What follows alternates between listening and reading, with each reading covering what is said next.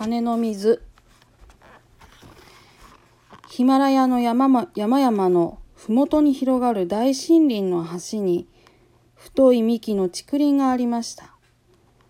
そこにはたくさんの動物たちが仲良く暮らしていました。ある時のこと竹林に激しい嵐が襲い竹と竹がすれ合って火が出ました。火は風にあおられてみるみる燃え広がりました。ゴーゴーと渦を巻いて燃え盛る炎の下で動物たちは逃げ惑い次々命を落としていきました。この竹林に一羽のオウムが住んでいました。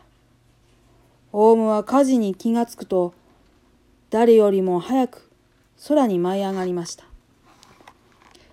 助かった。よかった。でもそのまま逃げ去ることはどうしてもできませんでした。このままではみんな焼け死んでしまう。何とかして助けたい。オウムの胸は早金のようになっていました。そうだオウムは思わず大声を上げると矢のように飛び立っていきました。麓に小さな池がありました。オウムはそこに飛び込むと羽に水を含ませ急いで燃え盛る竹林の上へ飛びました。そして羽を振るって水の雫を振りかけるとすぐまた池へ引き返しました。何度も何度もオウムは死に物狂いで池と竹林の間を往復しました。羽に含ませて運べる水などわずかです。でもたとえわずかでも火を消す力になるかもしれません。オウムの目は血走り、羽は疲れ、もうどこをどう飛んでいるのかさえわからなくなりました。ただ心だけが早く早くとせき立てていました。オウムはついに疲れ切って草むらに落ちてしまいました。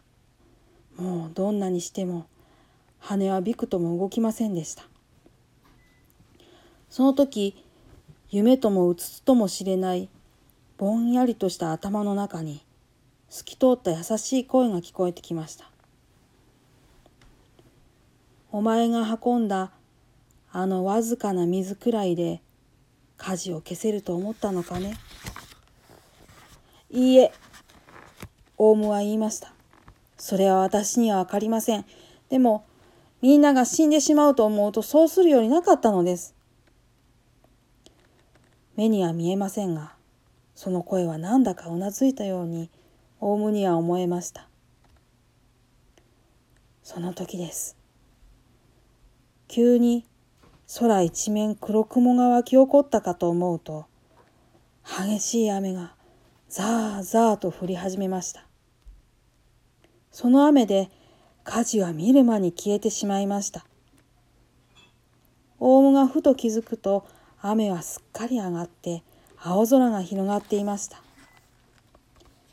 さっき私に声をかけた方は一体誰だろう？オウムは思いました。いつも優しく私を見守ってくださっている仏様に違いない。